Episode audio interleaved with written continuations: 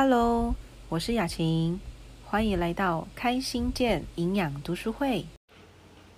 来吧，来吧，你的背景换的这么 bling bling 哦，好可爱哦。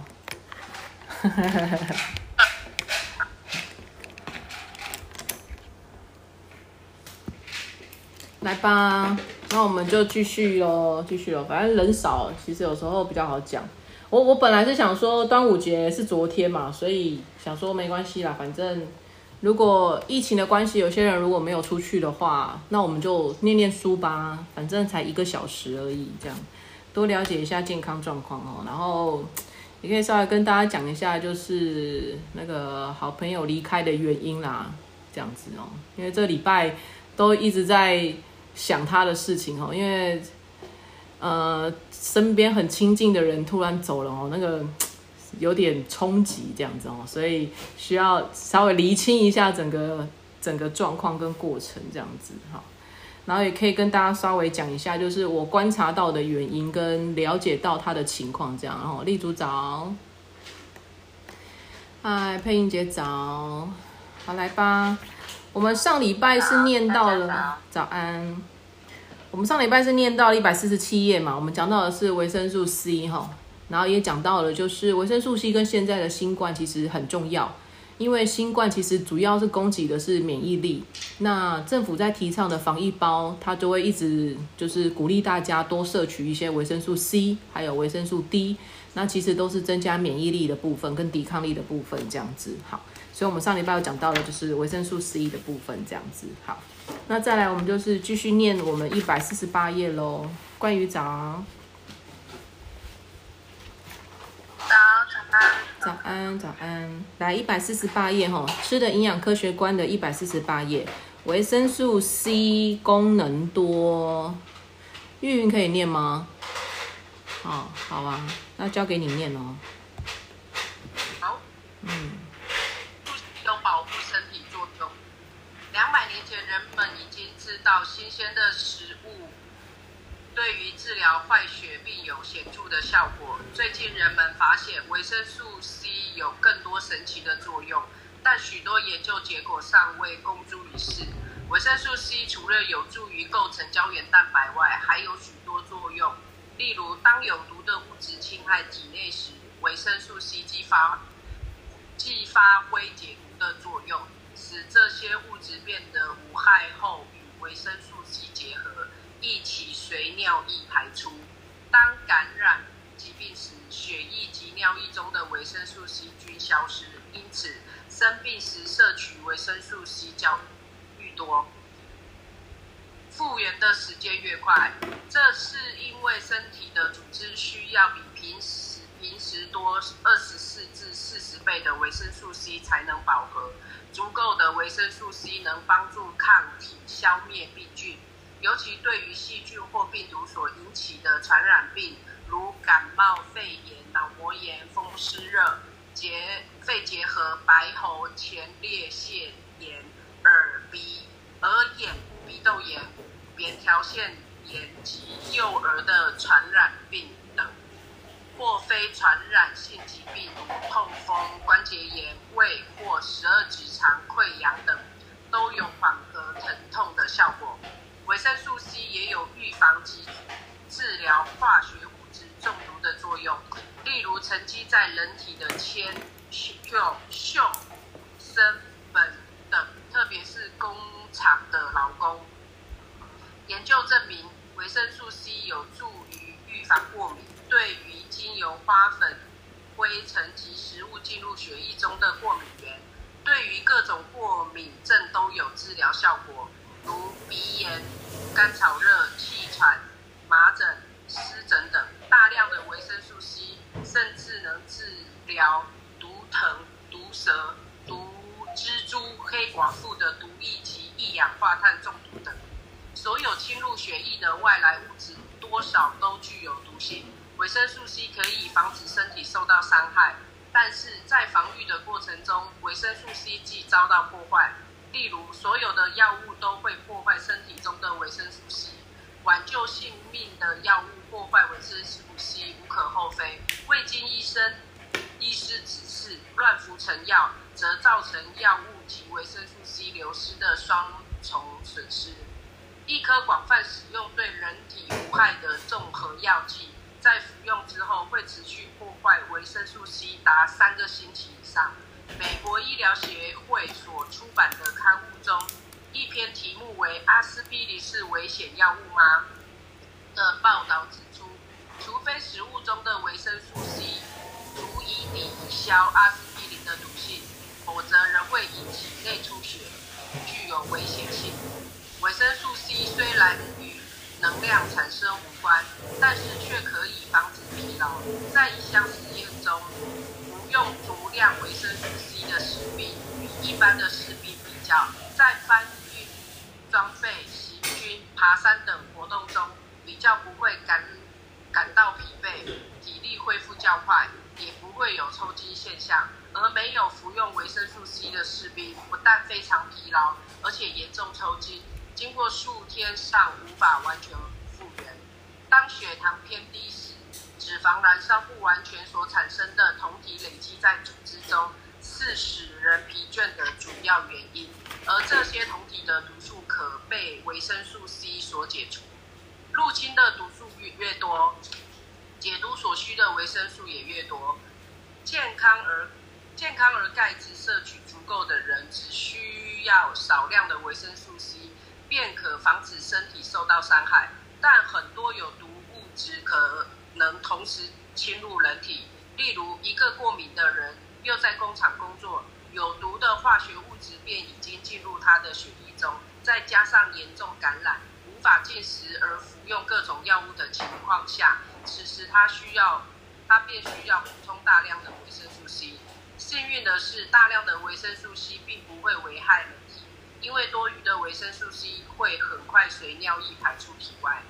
北加州纪念医院的主治医生弗列德·克兰纳博士，在他的病人病重的无法吞咽时，以注射的方式给予大量的维生素 C。几年前，我有幸听到他的演说。他用幻灯片说明以大量的维生素 C 治疗脑膜炎、肺炎、猩红热等各种疾病的病例及体温记录。好，谢谢玉云哦，到这边，然后再来，没嗯，冠宇好了，冠宇可以念吗？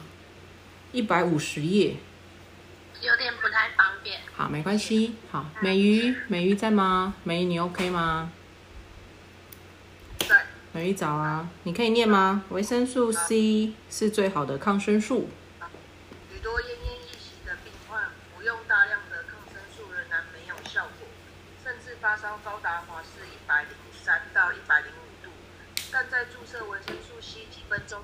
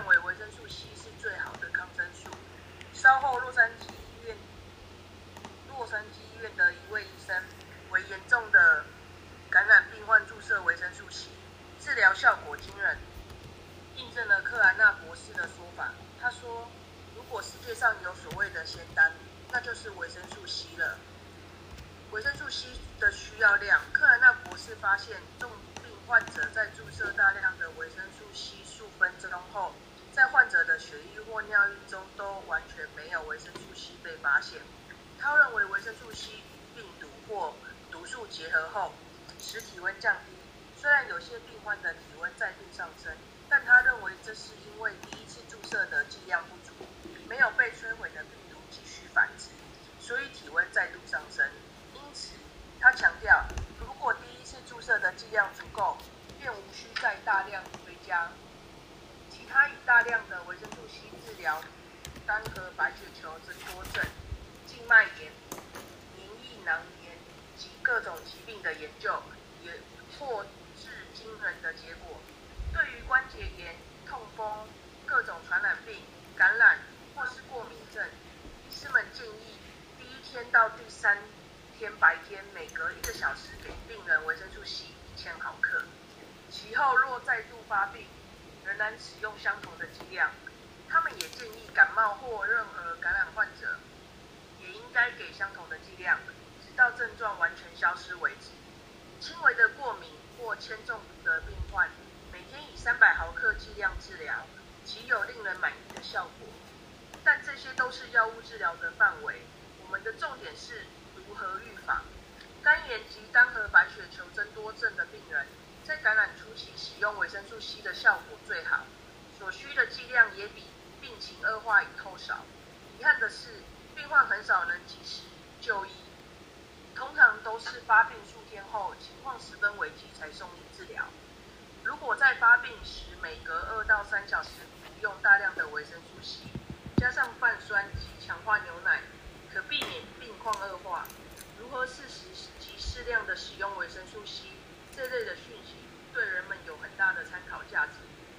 我问过几次对营养学有研究的医师，是否应该将维生素 C 当作家中常备药，以便任何疾病初期均可以服用。大多数的医生都这么说，当然比阿司匹林安全多了。有几位医生认为，必要时可以服用维生素 C 片剂，平时则应多喝柳橙，从天然的来源中摄取足够的维生素 C。也有人指出，第一次就使用足够的剂量，比连续服用少的剂量效果较好。好，谢谢美鱼，到这里就可以了哈。我们刚刚在念的是《吃的营养科学观》的一百五十二页。那我们今天讲的主题呢，是在一百四十八页这边开始哈。来吧，我们翻到一百四十八页，维生素 C 的功能多。然后它的小标题叫做“维生素 C 呢有保护身体的作用”。然后之前就有跟大家提过，有在上礼拜有告有告诉大家说，其实如果你有听过那个败血症或者是坏血病，其实它就是跟维生素 C 是有关的。所以在第二段它上面有写说，维生素 C 它可以构成胶原蛋白。所以我们的胶原蛋白呢，它的成分来源就是两个蛋白质加上 C 这样子。所以如果你们在市面上听到的话，呃，什么所谓的促进胶原蛋白啦，然后什么吃的胶原蛋白啊，那我要跟大家稍微说明一下，就是一般如果你听到人家说就是什么擦的保养品，然后它里面还有那种胶原蛋白啊，其实我想跟大家说，你擦下去，其实你要让它能够产生这种很有弹性，然后端端的这样子，就是。呃，像小孩子的那种婴儿屁股的那种肤质啊，其实你用擦的很难去形成胶原蛋白。为什么？因为胶原蛋白它其实是分子非常非常非常小的。那你今天要用擦的，它必须要能够穿过你的皮肤。那其实我们人的皮肤呢有五层。什么什么表皮层啊、皮脂层啊、什么什么真皮层啊，就是有很多层这样子哦。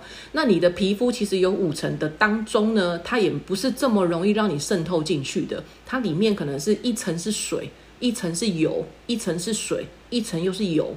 所以你试想一下哈，你擦的保养品要能够穿过这五层，同时要能够再穿过油，又能够穿过水。这不是一件容易的事情，所以你要用外在的方式擦保养品，你要让它进去，除非那个保养品它的成分也是非常非常小的，不然一般来讲的话，其实它是皮肤是不容易吸收的，因为胶原蛋白大部分是从体内去制造而来的，它就是需要那两个成分嘛，蛋白质跟维生素 C 这样子。那呃。这也是为什么说我们的皮肤其实不容易受到细菌病毒的入侵。好，这也所以其实那同样可证嘛，就是你今天呃外来的细菌病毒它不容易去入入侵我们的体内，因为它皮肤层就可以帮我们做阻挡的。那同样的意思，你今天要擦保养品，你要也要能够通通过这个频频的障碍哦，不然的话，有时候你会发现你买的保养品其实它的效果没有这么的好，这样子哦。所以研发很重要啦，那个科技。那再来就是有一些呃外面的保养品，我也不太敢用的，是因为大部分通常是化学工厂出来的。那我们之前在上一些就是彩妆的课程的时候，其实讲台上的老师，他们本身是做化妆品研究的研究员，这样子的老师也有。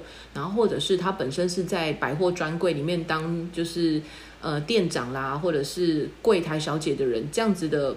伙伴也都有，那他们就有跟我们讲过说，其实化妆品呢，其实他们的前身，他们有可能就是化学工厂，或者是他们有可能做的就是蜡笔。哦，各位应该知道吧，都很多颜色这样子哦，所以有些做彩妆的公司，其实你看到他们上面的颜色，它有很多东西是用蜡做出来的。那你把蜡再涂在眼上，其实就会有另外一个我们这边讲的哈，一二三四五第五段，一百四十八页的第五段。维生素 C 也有预防及治疗化学物质中毒的作用，例如人体的铅、什么溴、砷、苯哦，这样子就是其实就是重金属。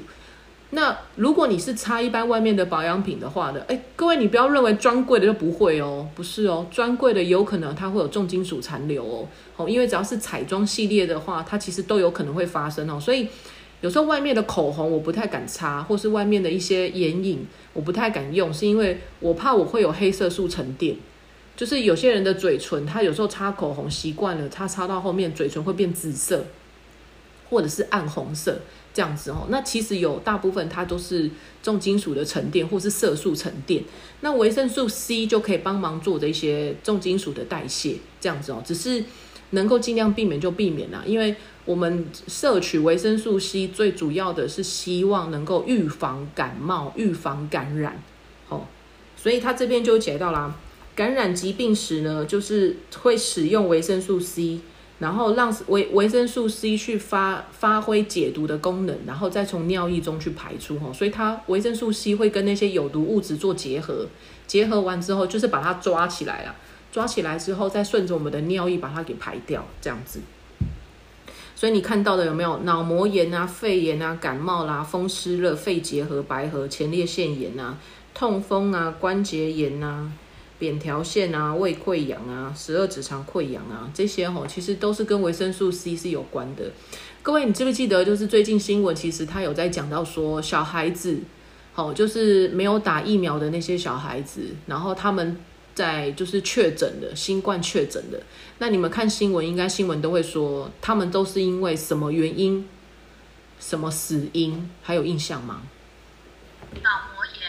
对，脑膜炎。所以我那时候有跟大家讲过哦，就是我估计这些小孩子呢，他们可能水果的摄取比较少。然后他们本身的维生素 C 的，就是营养素呢比较低，所以当他有那个确诊的时候呢，其实你知道他为什么会到脑膜炎吗？我们的人的血液是不是流全身的？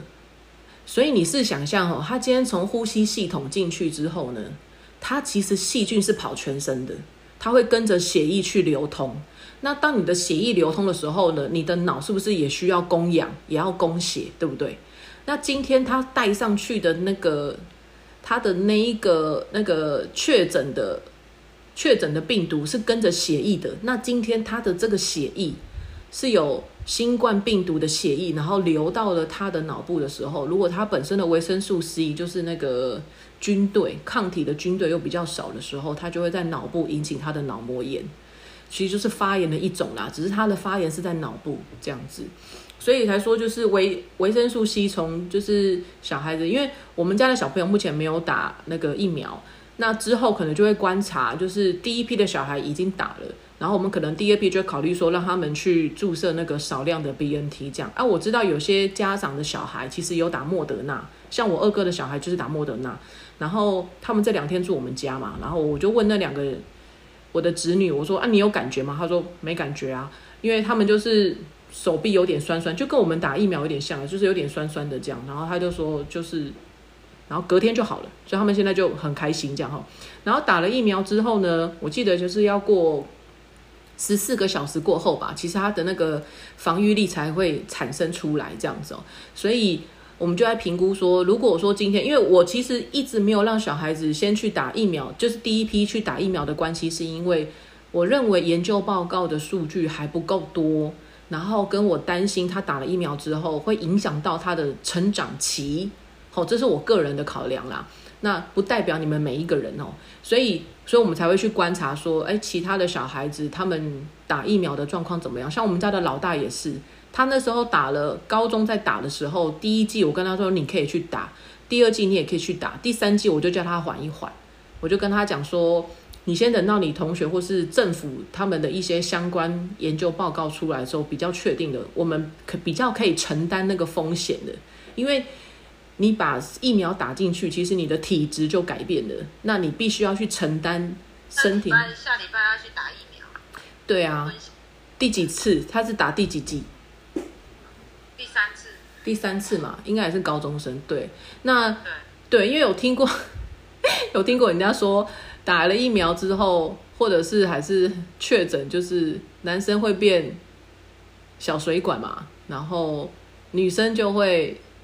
就是 我讲小水管已经很腼腆了，然后女生可能就是会有点，就是经期可能会比较提早来，还是还是还是乱接还是什么，反正就是会影响到青少年的生殖系统就对了。所以我那时候就跟我们家的，然后我就问他的同学啦，哦，我就也会问他的同学说啊，你们打了身体那个经期有没有怎样啊？身体有没有怎样啊？他们都说其实还好，所以我才让我们家老大去打第三剂，所以。他也在大概上个礼拜吧，还是这个礼拜，然后他就去自己约，然后就自己打了第三季啊。他第三季没什么感觉，他就说他有一些同学打了第三季，就是也是翻云覆雨吼，就是也就是没有办法睡啊，干嘛的。那我想讲的就是，呃，你打了疫苗之后，如果身体有任何的反应，当然就不外乎有两个原因。第一个就是呢，你的跟它的适应力，吼，你在跟它产生一些排斥感，所以。调试的过程当中会比较剧烈一点，因为那个毕竟是在调体质，好，因为你的身体是强迫要产生出免疫细胞去对抗这样的病毒，所以你的体质一定会有些不同。那本来会有一些旧的症状，可能就会出现，比如说头很痛啦，然后或者是上吐下泻，或是发高烧啦，或是四肢无力、全身酸痛，这可能都是打疫苗会有发生的一些副作用啦。然后有一些人再再来就是。它本身的免疫力比较低，好，所以不管你有没有打疫苗，也不管你有没有确诊过，你平常就要多摄取维生素 C 的。好，先跟大家讲一下，这样子。好，那再来一百四十九页，维生素 C 它有助预防过敏，哦，所以呢，它对于一些过敏呢，其实也是有效的。哈，就像我讲的，其实像我很之前很就是。长了超过二十年的青春痘，其实我的皮肤也是敏感肌肤。那只要你的皮肤啦，或者是你很容易就是会过敏啦、起疹子啊，其实你本身的维生素 C 也不够。为什么会这样讲？是因为容易发炎。那我就跟大家讲过，其实你只要容易发炎的，维生素 C 就是一个很好的抗发炎的一个营养素。那你说用鱼油可不可以？可以。你说如果你要杀菌，用大蒜片可不可以？可以。好，但是我想讲，就是维生素 C 才是我们人体最基本的基础的营养啦，这样，所以它本来就是打底的。然后再来呢，第一百四十九页第二段的第二行，所有的药物都会破坏身体的维生素 C，所以再来，呃，一颗广泛使用的综合药剂，这个综合药剂有可能就是综合维他命哦，因为有一些维他命它其实就是药厂做出来的化学合成的。那服用之后呢，它其实也会破坏维生素 C 达三个星期以上，所以我才会跟大家讲说，有时候就是你身体吃了一些呃好的食物，或者是假设你吃营养早餐，像我们在吃的营养早餐，你需要给食身体一些时间去做代谢。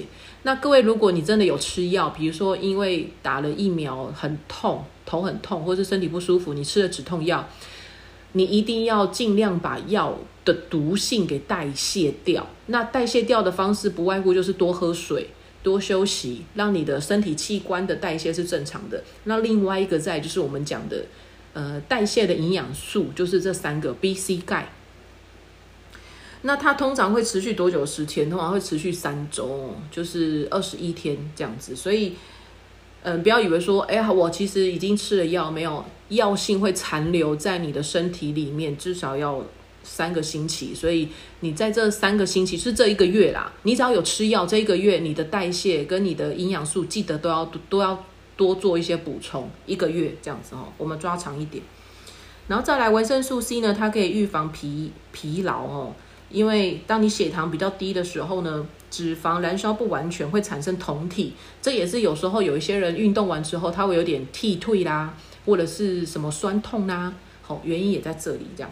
因为你在运动的时候，你的血糖是比较低的，所以你需要一些热量，所以你有时候运动完就很想吃东西，好，因为细胞饿了，身体饿了这样子哦，这也是让人体主要疲倦的原因。这样，那你如果有吃 B、C、钙。其实这些酮体的毒性，包含你代谢出来的废料，好，身体就可以帮你把它给代谢带走了。好，那酮体怎么写啊？酮体就是在一百五十页的第一行，有一个九，在一个同学的同，有没有看到？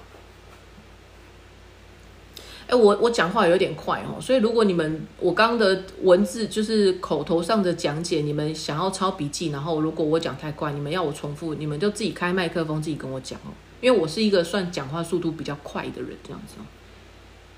好，然后一百五十页后面就会写到的，所以连包含就是维生素 C 治疗脑膜炎、肺炎、猩红热哈。猩红热比较偏向什么东西呢？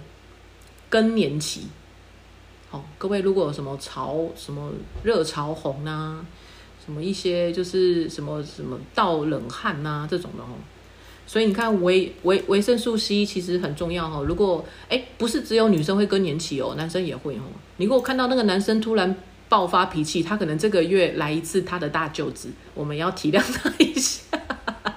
真的真的，有些男生真的一个月会爆一次哎。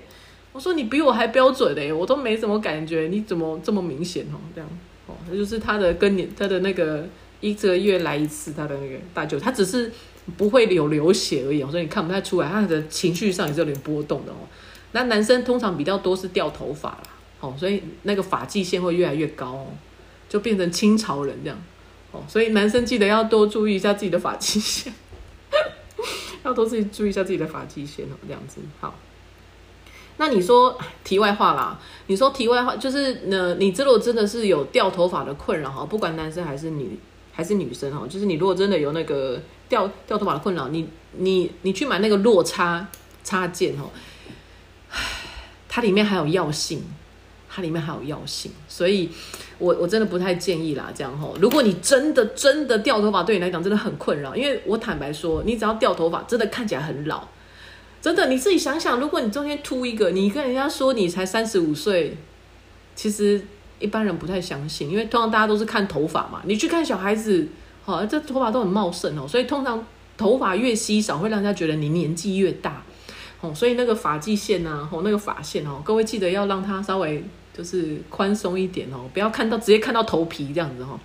那如果你真的就是要想要去，因为其实掉头发大部分是来自身体啦，其实也是你的代谢不好。所以 B、C、钙通常都要摄摄取跟增加，然后再就是卵磷脂哦，因为油脂分泌过度，你的那个毛囊抓不住你的发根，它就容易脱落掉落了。再来就是你的头发太细太细啦，太细，你要让它长得粗一点，粗一点哦，粗一点，请你吃蛋白质哦。不然它长出来呢，本身就是晃啊晃啊晃啊晃哦，它根本就是抓不住哦，这样子，所以它自然就很容易 掉。怎样运呢？我来两年了，我一直以为他四十几岁，就有一次啊，我同事才说他不到三十岁。啊，是哦，因为头发很少，对不对？对，很少，然后是中间秃一块，然后两边头发这样。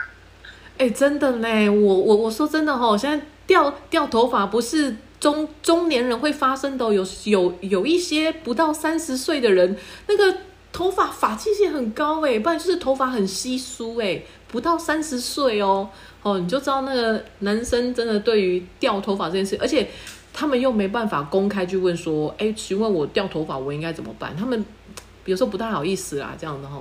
对啊，就像女孩子经期如果妇科真的有问题了，你总不能到处跟她讲说，哎，我的私密处会吐口水，你这样子我跟人家说啊，吼，所以那也不太方便告知人家嘛。但你就是他就是有点困扰哦，所以你就是还是会想找找方法，想要能够让身体变得比较好一些，所以。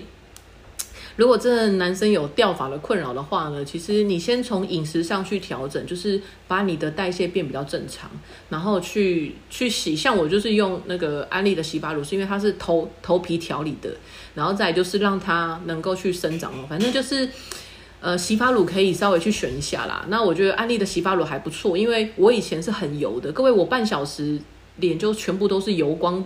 满面的这样，所以你就可想而知，头皮跟脸又是连在一起的，所以我的头皮其实也很油。那我当然就是很油，你看起来就脏脏的啊。因为像我就是看起来就会这样油油，就看起来脏脏的，所以我就会想要去改善那个油脂分泌的问题，所以我就会去保护一下我的头皮啊，然后用好一点的洗发露，比较不会阻塞毛孔的啊。你如果用那种什么什么多擦啦、飞擦啦，或者是。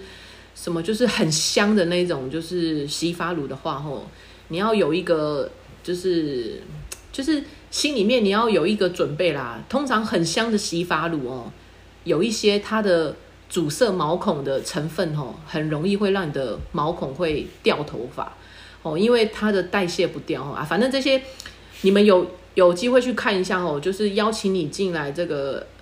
群主的安安利伙伴，你请他去做那个洗发乳的示范给你看就知道了，那个差异非常的多，所以我后来就想说，就用习惯了安利的洗发乳，因为我发现我的头皮比较不容易油，因为我以前真的很夸张诶，我以前就是洗完头不到半天，我手这样摸进去出来就是油够味了这样，所以我很容易出油这样子。那一般如果男生有掉头发的困扰的话，其实你的油脂分分泌也是比较过剩，或者是你长头发的那个发根太细。那这些其实都是先从体内去做调整。如果你体内调整，你觉得它太慢，或者是它真的就是因为，呃，你想要讲求快速一点，因为我有问过专业的那个超过二十年经营美发的那个老板娘，她就跟我说：“你去植发吧，去种头发。”他说：“真的是植发才有办法，不然真的只是你要承受头皮的那个，就是就跟植牙一样嘛。所以，哦，他说那个就是花很多钱的啦，这样哈。所以这是我问到的答案，然后给大家参考。但我通常第一个比较偏向的就是你先用身体的饮饮食去做调整，就是补充营养素这样子。因为一定是因为你前面做了什么事情，你后面才会发生这样的结果。只是它需要时间，因为你前面累积的。”很长的一段时间，你头发才会掉，一直掉掉掉掉掉嘛。头发掉是结果，你一定有原因哦。所以，那你跟我说遗传，好啦，你要说遗传也可以啦。可是通常遗传会掉头发，会有秃头，一大概都是五六十岁的时候才会发生。好，比较少那种不到三十岁，那个头发就已经开始看得到光了哦。那个我们的上一代这样子的发生也比较少。比较会发生的话是少年白，哦，就我上次跟大家讲过的，有些人可能在国中的时候他就有少年白了，可是你有看到国中就秃头吗？很少吧？对啊，所以如果他到高中到大学，他就已经开始发际线越来越就是越来越厚了，然后头发越来越少了，大部分都是跟自己的饮食是有关的啦，或是你可能喜欢吃药这样子哦，比较常吃药之类的这样。好。所以一百五十一页哈，这边就讲到了哈，维生素 C 呢是最好的抗生素。然后呢，维生素对治疗脑膜炎、肺炎啊、猩红热，就我们讲的更年期这样子哈，它是帮助是非常非常大的。这样好。等一下，我给各位看一个我觉得很恐怖的照片哦，因为那个是七十九年次的一个年轻男生哦，那我是我在另外一个读书的读书会的群组里面看到的哈，啊，我觉得他也很厉害啦，很勇敢，就是他把它拿出来跟大家做分享，我我我自己觉得有点恶心啊，这样子哈。好，那我想要放的是那个，我来分享一下画面好不好？不知道你们看不看得到。哎，看得到我的那个画面吗？有，可以看得到哦，来，可以。看得到哦，来，你看一下这个男生哦，啊，我想说各各自，所以我帮他把他跟他妈妈的脸马赛克起来了哦，他是七十九年式的哦，有看到哦，七十九年式的这个母羊座。然后他其实也跟我们一样有在学那个健康管理师这样子哦。那他会接触到那个安利的营养食品，是因为他妈妈的中风，哦，所以呢，右边是妈妈中中风的时候，就是就是有点。憔悴啦，然后身身体的状况没有这么好，然后后来帮妈妈调理身体之后，他发现妈妈精神变好了，体力变好了，状况变好了，这样子哦，就是左边的这张照片这样。那他自己本身的身体健康状况呢不太好，七十九年是哦，哦蛮年轻的啦，然后。本身就有惯性头痛，然后跟椎间盘突出会压迫到他的坐骨神经，所以其实他身体有很多一些就是慢性发炎的一些症状，吼，像偏头痛其实也是。然后有一次呢，他的出车祸呢，就让他的压迫神经的状况变得更严重了，吼。好，你来看下一张。哎呦，对不起哦，破梗了，等一下哦。第二张。后来呢，他有就是接触到了营养食品哦，所以你看他有就是套那个颈颈颈颈椎固定的这个支架，然后后来他就有变好了，所以呢，他透过营养食品后改善了他长期的偏头痛，跟他坐骨神经压迫的这些神经痛这样子哈，然后他的那个颈椎开刀跟水肿伤口都恢复的非常快，可是重点来了。隔了一年，他第二次出车祸，他自己马赛克起来了，好多可怕呢！给你们看一下，真的很恶心，我我我我觉得很恶心啊！你看长这样，哦，他通常是就是深到见骨了这样子哦，就是这样。然后因为他的这个伤口，基本上他的手有点像是拼接起来的。哦，你看他的这个手的伤口，吼，有点像是拼接起来的。然后他是拿他的大腿的肉，还有皮跟血管去补这只手，哦，因为他很严重，看得到哦，它很严重。你看这中间白色这一根是什么？各位知道吗？哎，他的骨头。骨头吗？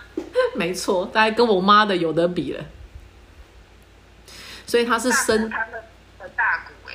对啊，很深哦，就是守着。手肘这边的这个大骨有有有有看到哈，这样子好。然后这个时候，哎，等一下哦，还有另外一个，等一下哦，这边，你看它这个深到剑骨啊，它里面有五个不同的细菌，一直不断的在化脓跟发炎，所以它没有办法把伤口缝合，因为它正在发炎跟跟那个肿胀当中。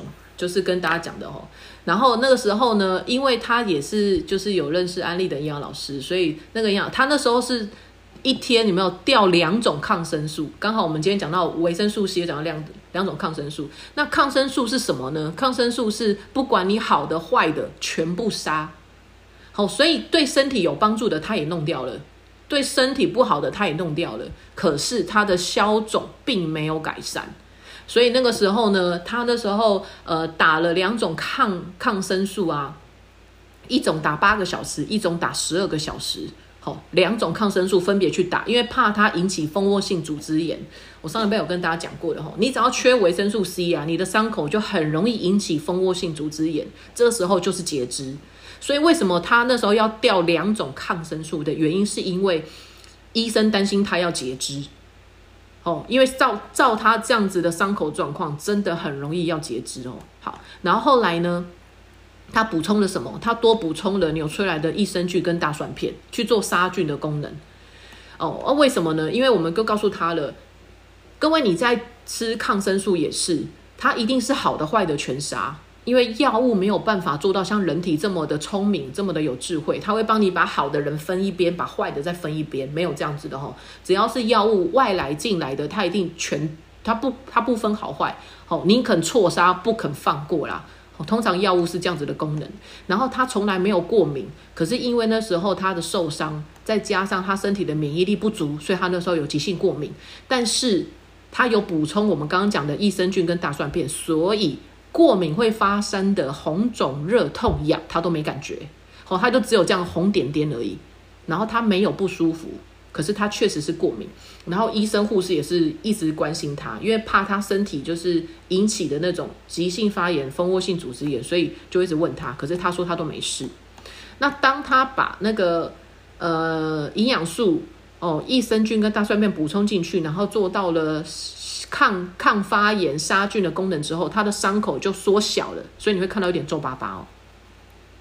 伤口缩小之后，它就可以缝合了，哦，它就可以缝合了。然后缝合之后呢，就是各位看到的这个，给各位看它最后的结果。哦，他的手真的很像爱德华剪刀手，没有了，讲出来像有点年纪这样子。你看，有点像拼接回来的。所以各位，你试想一下哈，如果他的营养补充品，那他吃这一些，哦，他吃这一些，有没有鱼油也有啦，比如说 B、C、钙啦，有没有？就跟刚刚大家讲的，那蛋白素当然是一定是必备的啦，然后再加上那个软磷脂粉这样子哦。其实我觉得他吃的不多呢，就是种类不多，但它的量可能很多，好，所以他的手就救回来了。那我想跟大家讲的就是。我猜啦，哈，他吃的那个分量就是剂量应该蛮多的，哦，因为他还有吃到 Q10，哦，血管的部分、心脏的部分，然后跟鱼油。可是我想跟大家讲，就是哈，只有纽崔莱可以这样子哦，就是他排的我没办法保证哦，哦，因为他排的我很担心你们就是用同样的方式去用，想说啊，我有上读书会，然后哎，可不好，我身体或是谁有这样的一个状况的时候，我也让他吃多一点。母汤哦，千万母汤哦，哈，因为我很担心会要洗肾，或者是会有急性猛暴性肝炎哦。这个纽崔莱敢这样子吃的原因，是因为它不需要经过肝肾去做代谢，好，或者是经过肝肾去做消化处理，所以这个人他可以这样子吃。你看他的手后来恢复成现在这个样子，我觉得他的手是捡回来的，要不然的话，七十九年是他这个手应该要截掉了，从他的手肘这里开始切，这样子。哦，所以呢，就是我们接触到营养的有个好处，就是我们可以学会用一个呃安全然后天然的营养品，可以照顾自己的身体这样子哦。那你说它白的有没有效？当然各家都有自己的优优优劣啦。我我不会说就是啊，你一定是很好。当然也有人吃纽崔莱，他可能会有一些身体的过敏反应啊，或者是他有一些不舒服感。那这个当然都是看身体的吸收状况，只是以安全性来讲。我是比较相信纽崔莱的部分啊，所以今天就是有这个例子可以跟大家稍微分享一下哈。好，那再来就是抗生素的部分呢，你说要不要吃？那通常医生开抗生素给我们，如果你要吃，请你把医生开给你的抗生素周期把它吃完。我的意思就是，假设医生今天开了一个一周的抗生素的药给你，请你不要吃两三天就不吃了。为什么我要这样讲？你要么就不要吃，你一吃，请你把它吃完。因为抗生素呢，它是一个疗程。那如果你今天只吃个两三天，你就不吃了，你的身体的细菌它就会跟我们人体一样哦，它会去制造对这个药性产生抗药性。意思就是，如果我今天只吃两三天，我就不吃了，医生他下次再开同样的抗生素的时候，你的身体没有任何的功能了。因为你的身体的细菌，它也很聪明，它产生了抗药性。所以为什么你要吃抗生素的药的话，一次就是一个礼拜七天，你就把它吃完，你要么就不要吃。可是我要跟大家讲的就是，如果你身体真的有在发炎，请你不要硬撑，因为有些药物它真的是在救命。好，我们前面就有跟大家导读过了嘛，二十一页千交代万交代，二十四页，那时候也跟大家讲过的，医药的功能在于什么？医药的功能在于，它的目的在于维持重病者的生命，所以医药有时候他们给我们的治疗，他开给我们的药药物，真的是在救命。你如果真的身体在发炎了，你医生告诉你说你需要打打针打抗生素，或是你要吃药吃抗生素，请你就是照样把它吃完。那你说雅欣老师，可是你刚刚讲吃药会伤身体啊，会流失维生素 C 啊，可是你的命比较重要啊。你流失了，在二十一天再把它补回来啊！你尽量在吃药的过程当中，再大量的去补你的营养素啊！可是你不要拿你的命开玩笑啊！哦，所以你一定是先救命。各位懂我意思哦？我不是要各位这辈子都不吃药，不是，我是要减少你吃药的几率。哦，但我们人不可能不死啊！你真的我真的需要急救的时候，拜托各位哦，生命重要哦，物质价更高，生命诚可贵哦。啊，我真的是觉得健康有时候生命很脆弱的啦，所以你都先以生命为第一优先，这样子哦，健康为第一优先。所以他这边一百五十页举到了一个维生素 C 是最好的抗生素哦，这就是如果你平常都有去摄取维生素 C 的话，其实你要发炎，你要有一些感冒感染，或者是吃抗生素的药的几率就会降低非常的多，这样子。然后再来一百五十一页，维生素 C 需要的量，它后面有念到的，有哪一些症状它会需要用到维生素 C 的含量比较高？我们讲的核白血球症其实就是败血症哦，就是如果你没有听过小孩子啦，哦，大部分是小孩子啦，比较容易会发生的叫做血癌。各位血癌就是白血球过多哦，它就是一直在攻击自己。所以，然后这大部分比较常听到的，就是有些人说会是遗传啊，或者是发生在小孩的身上啊。吼，血癌就是，吼，就是全身性的这种免疫免疫力失调的。哦，所以这跟维维生素 C 也有关系。这样，那血癌的部分其实还有另外一个原因是，可能他们家正在装潢吧，因为跟甲醛有关，它是气体，所以有可能。然后我我我现在讲的就是几率的部分哦，所以。如果家里面这种装潢的话，哦，请你用一下空气清新机，好不好？也是一样哦，不要拿你的健康开玩笑哦。对，那以安利现在在研研发的这个空气清新机，它也是唯一一个可以去过过滤新冠病毒的空气清净机，所以它也是医疗机用的。各位如果想要再去多了解详细的状况的话，或是详细了解这个产品的一些呃它的功能性的话，也是找邀请带你进来这个群组的朋友这样子哦。然后再就是关节炎啊、痛风啊、吼传染病有没有感染或是过敏了？其实呢，维生素 C 的毫克量都要到一千毫克。各位，如果你不知道说我要多少毫克，然后我要怎么样去查？这本书很好，它在两百九十一页，你自己往后翻，两百九十一页，它开始就会讲到说，哦，我们的那个。每天需要吃多少的蛋白质啊？然后身高多少？需要大概会有多少的热能？热能就是你的基础代谢，每天基本会基本上会消耗多少的大卡数？这边就有写两百九十一页。然后呢，对于我们人体吃的那些食物啊，里面含有多少的 B 群啊、C 啊、钙啊、铁啊？我这边有写到两百九十四页。哦，比如说你吃的那个。奶油牛奶啊，你吃的高丽菜啊，高丽菜你是吃生的还是吃炒的还是吃烤的？好，它里面也会有写，好，不同的大卡数蛋白质含量多少啦，脂质含量多少，维生素在两百九十几页，通常这边都会有写，好，然后再来就是还有那个人体一天需要的营养含量要多少，哦，它里面也会有，哦，就是一天需要的两百九十二页有没有？好，每日饮食需要营养素的供给量会有多少？水溶性的是多少？矿物质是多少？两百九十二页哦，所以我觉得这本书还不错啦，有没有？很像我们的营养的字典，有没有？百科全书。所以啊，当然有些资讯会更新，你说在网络上会不会查到不太一样？当然，可是大同小异啦，哦，免不了就差个，就是有个公差值嘛，哦，所以它会有个范围这样啊。如果你觉得，上网查有点复杂，你就看这本书吧。好，所以我才会建议大家要有准备这本书的原因，是因为你查资料的时候，它还蛮方便的。它像字典一样，哦，身体健康的字典一样。好，那如果是轻微的过敏或铅中毒的话呢，就是以三百毫克剂量去做，呃，去做补充啦。然后他讲到说，哈，就是如果今天你是有一些，比如说肝炎呐，什么白血球症过多的人啊，哈，那。你通常除了要补充维生素 C 之外，一二三四第四段还要再加上泛酸跟强化牛奶。泛酸跟强化牛奶是什么？就是 B 群跟钙。所以我刚刚会跟大家讲说，哈，B、C、钙是我们平常就要多摄取的基础代谢。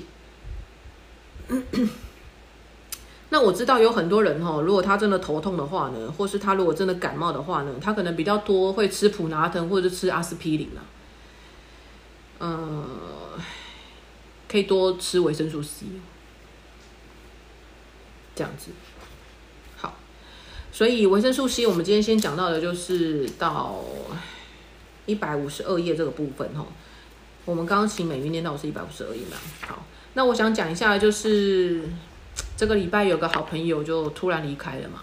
那我稍微跟大家讲一下，因为其实蛮感同身受的，就是我们本来以为说，因为他是一个跟我们有在学营养的，他也是有跟我们上次去参加健康管理师课程学习的一个很优秀的一个人才哦。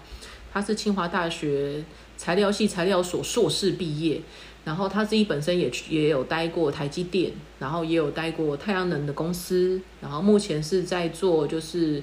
我们所讲的就是那个电车，就是像特斯拉那一种的，就是电动电动车的那种电池研发的大公司。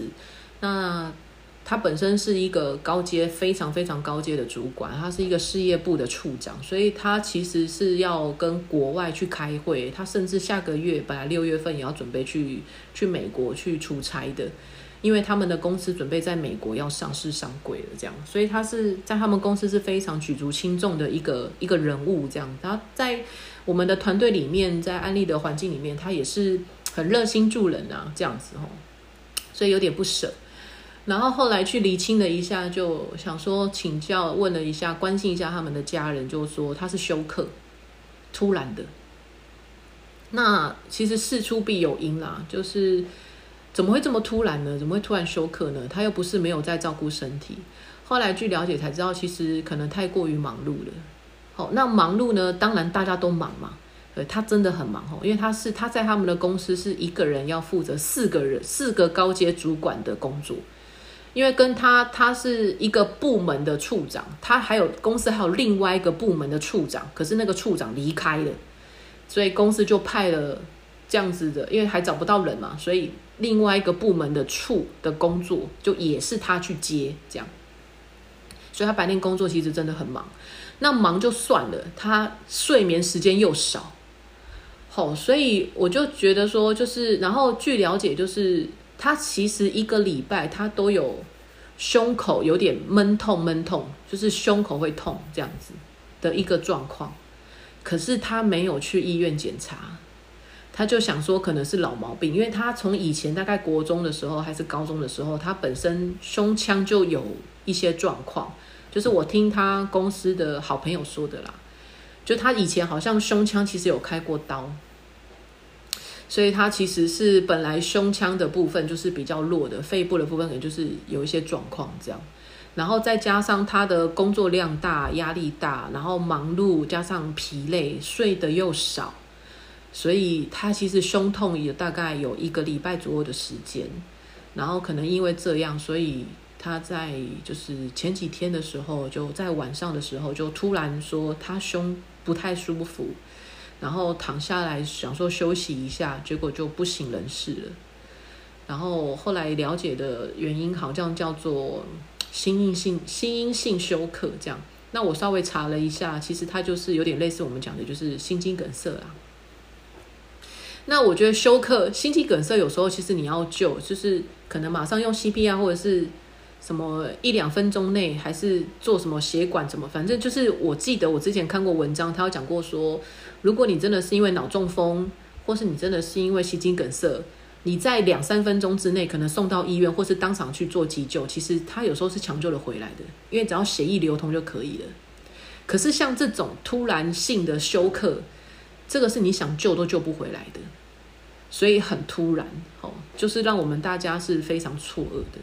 那我想讲的意思，我呃讲到这个好朋友的原因，是因为他其实很年轻，他才六十九年次，然后让我们非常非常的心疼跟不舍啦。讲刚刚我也哭了好几天了，我也哭了两三天哦，这样。然后我想跟大家讲，就是我们既然大家都是有来学营养的，就是。真的要好好照顾自己的身体啦。然后，就算你们真的很忙哦，不管你是忙家庭、忙先生、忙太太、忙小孩哦，忙爸妈、忙家家人哦，或是忙工作哦，记得各位，请你一定要睡足六个小时，可以吗？好，那如果你本身就是想的比较多，会有一些就是精神上的忧郁或干嘛的话，吼，没关系。你去片段的睡好不好？就是你把你那个片段至少一天要睡六个小时。我之前有跟大家讲过说，人体一天至少要睡六个小时啦。你就算你晚上睡眠只有两三个小时，你想说啊，我这样会不会睡不够？会，对你确实睡不够。可是你就是白天或者是下午的时候，你就去补个眠吧。好，睡午觉是一个很好的习惯，而且你睡午觉，其实你睡一个小时，相当于你晚上睡觉两个小时，它是有两倍的功效的。所以你就尽量片段都好，你可能坐车打瞌睡，这个都好。哦，这都是可以让你去补足你睡眠的，因为人不睡觉，颈肩还细，真的哦。人不睡觉，就像我那时候跟大家讲的吧，我爸就跟我说了三件事嘛。人要生病呢，只要这三件事情都有，很难生病啊。吃得下、睡得着、拉得出，你这三件都有了，你很难生病啊。可是重点是来了，你我知道各位你可能睡得下，那你睡得够吗？你睡得够吗？好，所以如果你有一些就是。因为我知道有一些人现在晚上不好睡的状况其实很多，因为呃有睡眠障碍的人其实很多啦，不是只有我们讲的这样子吼。那我的意思是说，呃，睡眠障碍当然你可以从很多的方式去做去做调整，比如说出去运动，吼，你会让自己的心情啊、体力啊能够得到很好，身心灵会满足。或者是你去参加一些活动啊，像我们可能在竹北教室啊、投份啊，甚至台北，我们都会办一些蛮有趣的活动啊，这样子哦。你看，像那个竹北教室上次还做了一个包粽子的活动，所以就去多参加一些这样的活动吧，各位吼，就是也会让你的心情，会让你的身体是健康的这样。然后，如果你真的晚上也睡不着的话，去听听一些睡前的轻音乐啊，最好是那种没有歌词的，单纯就是音乐。好乐器，或者是大自然的声音，什么虫叫啦、下雨声音啦、好流水声啊这种。因为其实晚上我让我们家小朋友睡觉，我也会放这种。我是放龙猫的轻音乐，它是没有任何的声音的，然后很有用诶，因为我们家小朋友是从出生就听到现在，他们都要十岁了。你看他听十年嘞，所以他们只要一听到这个音乐，就说嗯该睡觉了，他们就去睡觉了。真的是这样。所以你说睡觉需不需要刻意营造？要啊。哦，然后我就是最近又看了一个文章，他又说各位尽量不要在床上就是工作啦，或或者是玩手机，或者是尽量不要就是为什么？因为你的大脑的潜意识会想说，这个床现在不是要给你睡觉，这个床只是让你稍微像椅子一样靠着，所以你可能躺在床上你也不会睡，因为你就会满脑子想说，你身体的惯性就会想说啊，我就是要拿来划手机的，我就是要拿来工作的，我可能就是要就是所以。上床了就是睡觉，好，你就尽量不要再做别的事情，然后灯光啊什么尽量暗一点啊，好黄的一点啊，好，就是营造一下那个睡觉的氛围。然后如果你真的要用手机、要用电脑、要用平板，哦，请你去沙发，或者请你去另外一张椅子，这样哦，不要在床上做这样的事情，因为要让自己培养一个好的睡眠品质，有些你的习惯。其实是跟大脑的潜意识是有关的，所以他就说尽量去把它分开来，这样去做处理，会对我们的身体的睡眠品质来讲会比较好。哦，这也是我跟大家说明的这样子哦。所以就是我真的很希望，不管我认识的，或是我跟你熟，或是不熟啦，就算你今天第一次来听读书会哦，我还是希望大家身体能够健康啦。甚至如果有在听 Podcast 的一些听众哈，我也是希望你们能够长命百岁。因为我有讲过了，我们大概从六年级生开始，甚至到五年级尾巴的这些同学们，好年次，五年级尾的大概这些年次，我们的平均寿命都会活超过一百岁。所以，如果你真的是没有好好照顾自己的身体健康的话，到老年会很辛苦。那你辛苦就算了，你家人跟你的小孩，或是可能是你的亲戚吧，因为可能有些是兄弟姐妹啊这样子。也会很辛苦，因为一个人生病，你需要人家帮你的忙。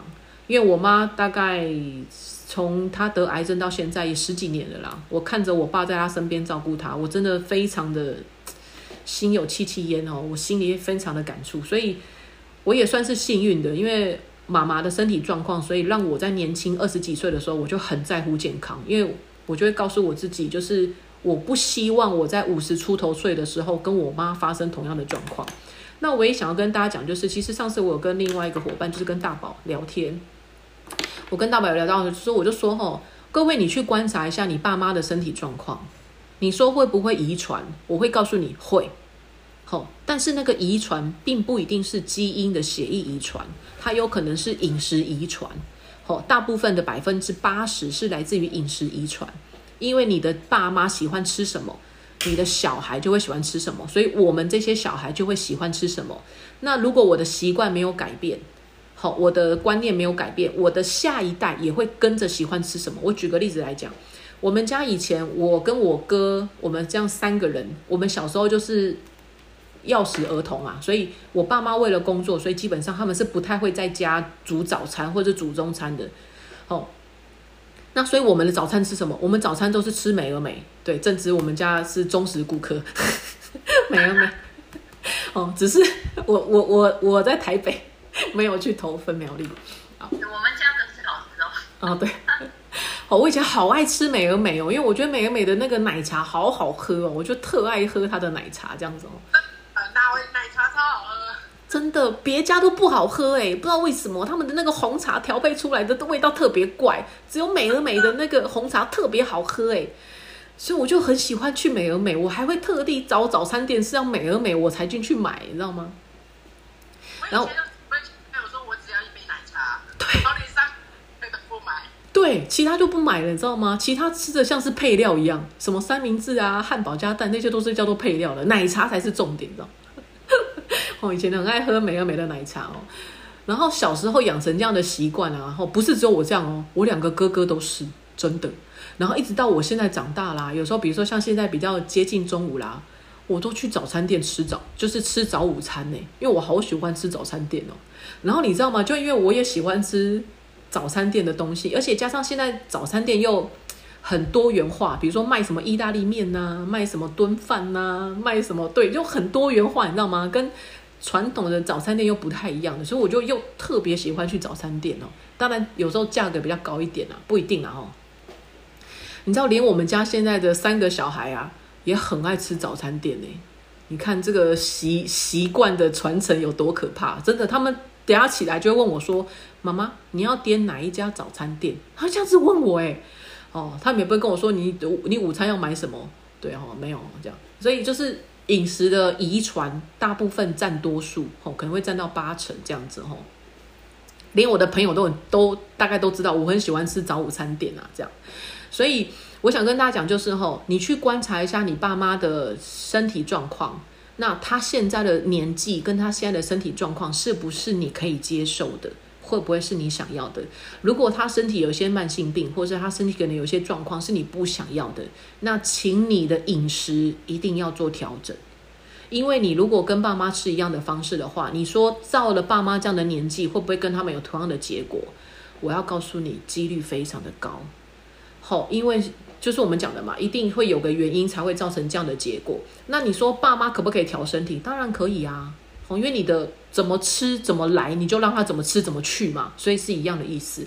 那我们自己也是，所以呃，如果你想要让自己的身体能够长命百岁，能够健健康康的哈到年老，那你的饮食一定要注意。那关于那我可不可以避免？可以，像我现在就很有把握，我在五十出头岁，我不会跟我妈一样得癌症，但是我不敢保证我这辈子都不会得癌症。哦，所以我的意思是说，至少我可以很清楚知道我的饮食方式跟我的饮食习惯已经跟我妈妈完全大不相同了。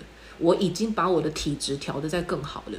那所以各位同理可证，你可不可以去调你家人的体质，或是调你下一代的体质？可以，因为你自己的体质都可以调整，只是你有没有去做这件事情而已。然后再来就是最后的叮咛了啦，吼。真的身体有任何的状况，请你们马上去做检查，尤其跟心脏啊、胸口有关的，跟头痛有关的。好，如果你觉得有什么什么一些，呃，我很常遇到各位身体有状况的时候，第一时间就来问我说：“雅琴老师，我那个四肢麻痹，我该怎么办？”去找医生哦，拜托，拜托，拜托，去找医生哦。我唔是半身呐，我唔是身高啦，我哪会知啊？你突然四肢麻痹是发生什么代志？医院有这么高科技的医疗设备，你去给他测一测吧，去照一照吧，去抽一抽血吧。哦，等到我们确定了身体的状况的时候，我们再来调，我们再来调吧。哦，你说你去看医生拿了药要不要吃，你自己决定。拿了药呢，要不要吃，自己决定。那我就是就像我刚刚讲的，你如果拿的是抗生素，要吃就请你吃到完。你要吗呢？有别的方法让身体能够降低发炎的话，你就别吃。哦，所以我的意思就是。有些药物还是有它有存在的必要性哦，它不是什么都是不好的，不是这个意思哦，这样子哦，对。然后通常医疗在进步，也是为了人类的健康而着想啦，所以它并不是不好的，它只是有一些副作用不可抗拒这样子。所以古呃还是提醒大家哈，就是苦口婆心的，因为我希望身边的人就是，当然我们年纪越来越长哦，这种就是婚丧白喜帖这种也是常会遇到的啦，当。避无可避啦，人总是会走到这一回。只是我希望大家都是，就是自然的、寿终正寝的、健康的、舒服的这样子离开哦，而不是面目狰狞的，或者是痛苦万分的，然后而离开这个美好的人世间这样。所以我希望大家对一年至少定期去做一次体体检、健康检查。那你的身体如果真的有任何的不适，不要拖，真的不要拖哦，不要从小病拖到了大病，甚至可能连命都没有这样。所以鼓励大家，就有任何状况先去医院检查吧。好，这样好。那我们今天的读书会就到这边喽。吼，也祝大家吼端午节快乐啊，包粽包粽吼，这样子啊，记得粽子不要吃太多哦，因为那个热量很高，它是糯米，它是糯米。上礼拜我没有讲到的糯米的热量真的很高啊，紫米就是糯米。好，只能吃啦，其他餐也不要吃。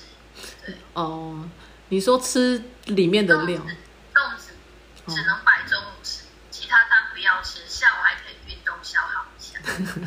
对啊，就怕你们其他吃很多这样。好啦，那我们今天读书会就到这边啦。哦，各位准备去用餐吧，不会不会。谢谢老师。好，Goodbye。希望今天的内容让正在收听的你可以获得更多的健康知识。如果你喜欢这类的生活健康资讯，欢迎按下订阅、点赞与分享。雅琴的开心健生活营养，我们下次见喽，拜拜。